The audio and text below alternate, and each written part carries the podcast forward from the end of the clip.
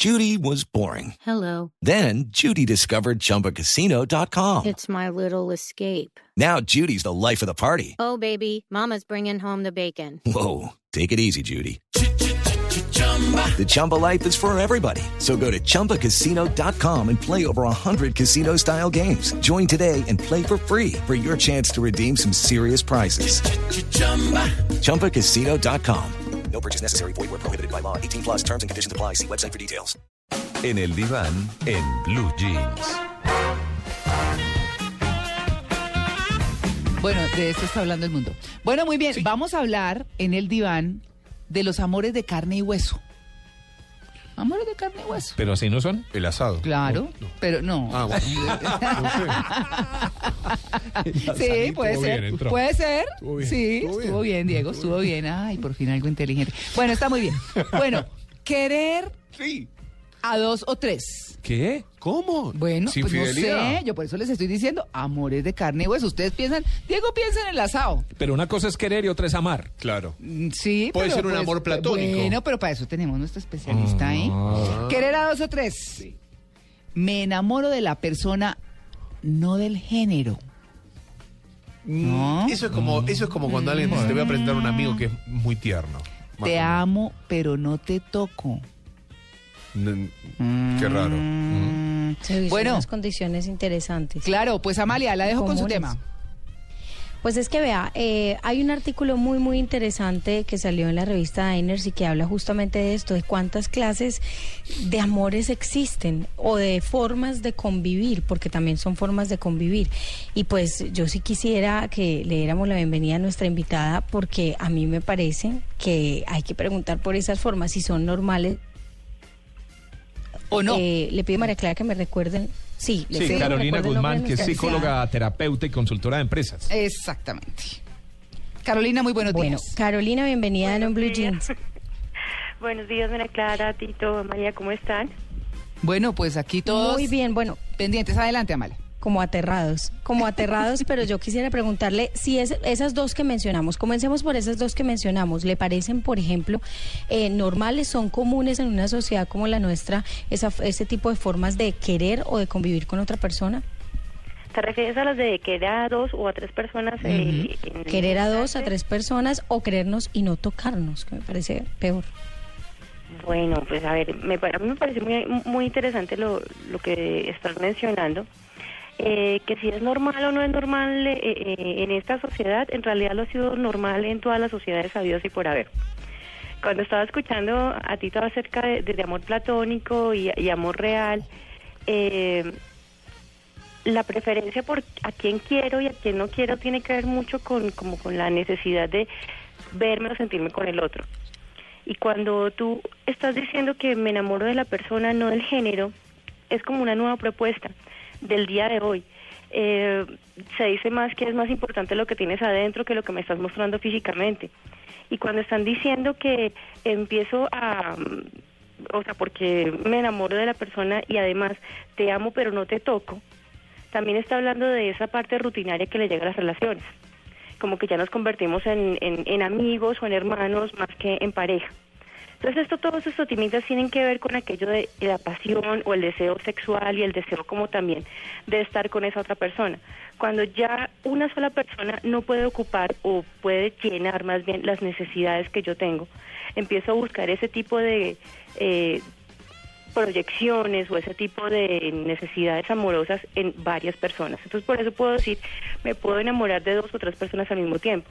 Con una puedo estar conviviendo, la otra la puedo estar amando imaginariamente, la otra puede ser un amor que nunca pude cerrar porque eh, me dediqué a otras cosas. Entonces se puede hacer eso en diferentes intensidades. Pero Carolina, hay una hay una que, por ejemplo, es me enamoro de la persona, no del género que la mencionó María Clara. Eso es bisexualidad, ¿no? O también es un ¿Sabes que no estilo de enamoramiento.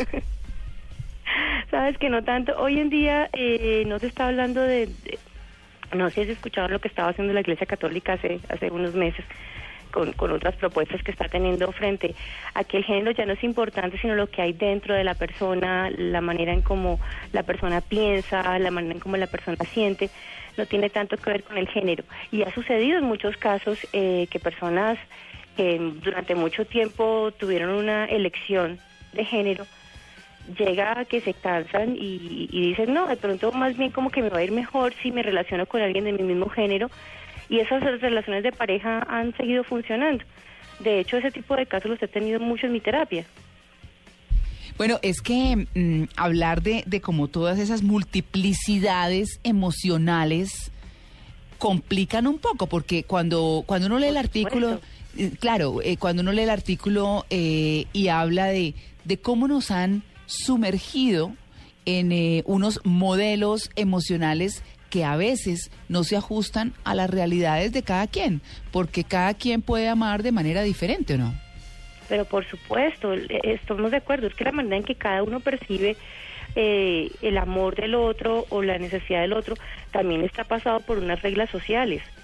O sea, no, no es que nosotros solamente elegimos amar eh, nuestro mismo género o el otro género simplemente porque la regla no lo dice. Eso ya es lo que empieza a ser como contradictorio. Entonces las personas empiezan a entrar como Sí. una especie de, de- de choque porque dicen, "Bueno, yo estoy sintiendo algo por, por mi mismo género o, o por una persona que se comparte en dos géneros, entonces ¿qué hago? Empieza la misma persona a sentirse que esto es amor o no es amor, qué es lo que me está pasando.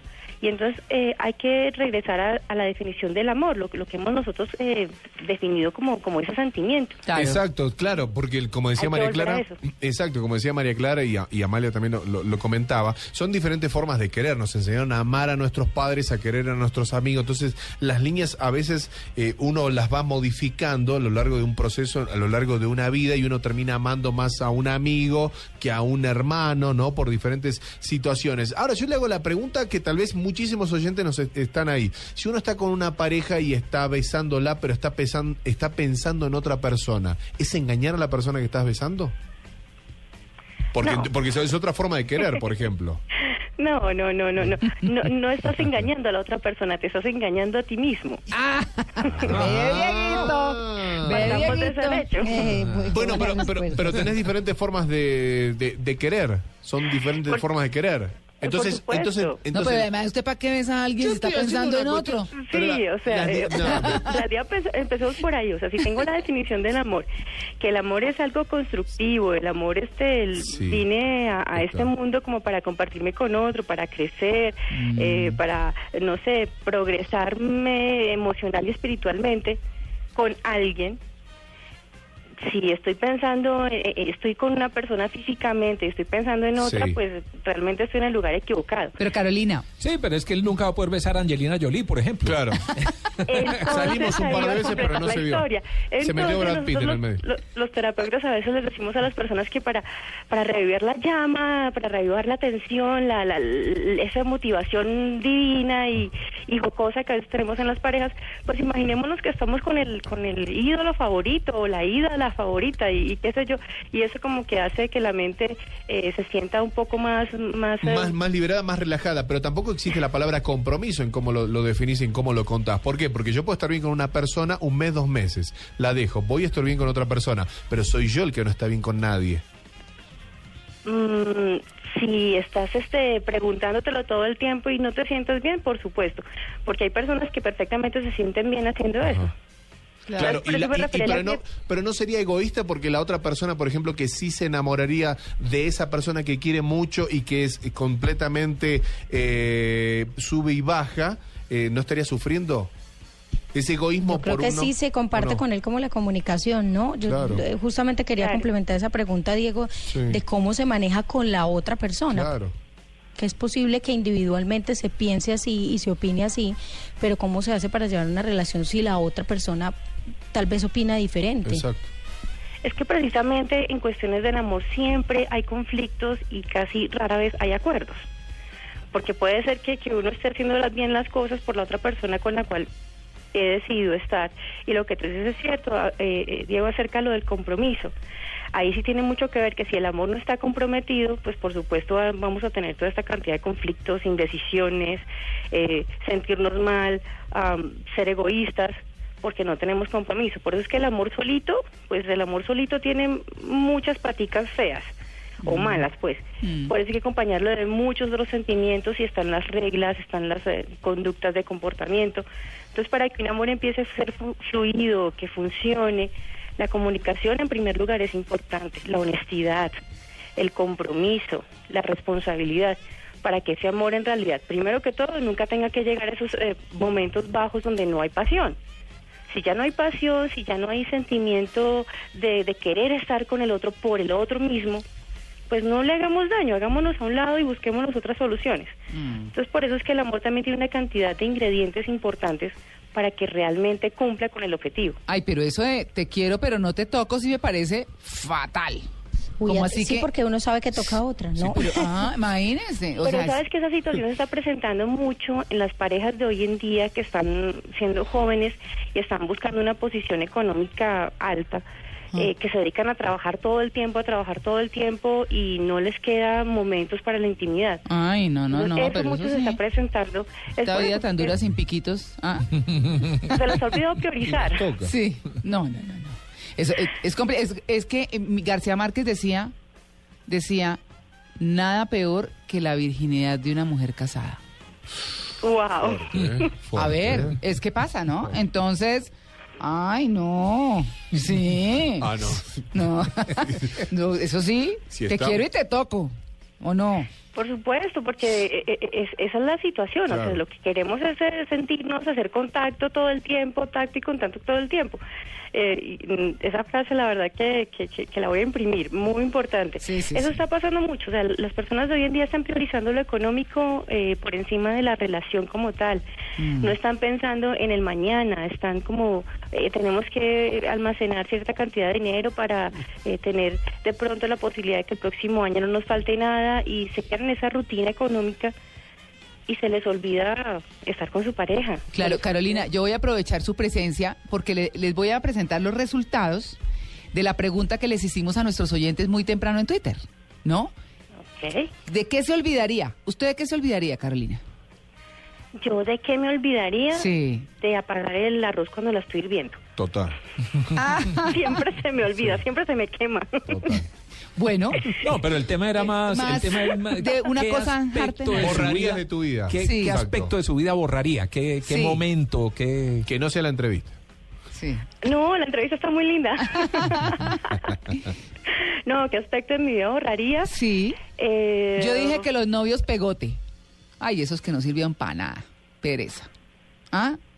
Ay, no sé, no sé qué aspecto de mi vida olvidaría. Bueno, mientras usted se acuerda, Sí. échele cabeza, yo les voy leyendo los resultados. qué han dicho? Sí, Julián Escobar dice, uy, sin duda el recuerdo de un accidente en moto que tuve con mi esposa. Uy, claro. Horrible. Bueno, pero to- todo bien. Over José Berrío dice, los recuerdos son parte de nuestras vidas, borrar uno solo es desmembrar o amputar un órgano del cuerpo. Ay, Uy. no. Bueno, pues sí, es válido, ¿no? Bueno, Eh, Fernando, no, Fernand Nand, Sí. ver a terroristas pasearse en el Caribe, ver al M-19 asesinos de Toma Palacio Alcaldes, olvidaron, yo no. Bueno, eso es parte de la tragedia nacional. Jorge González Rodríguez, un accidente, corte en el pecho con pulidora. Uy, Uy. ¿Cómo? ah, en el 97, me atormenta aún. Dora Inés Mariño, el día que voté por Santos, bueno, esto se volvió político.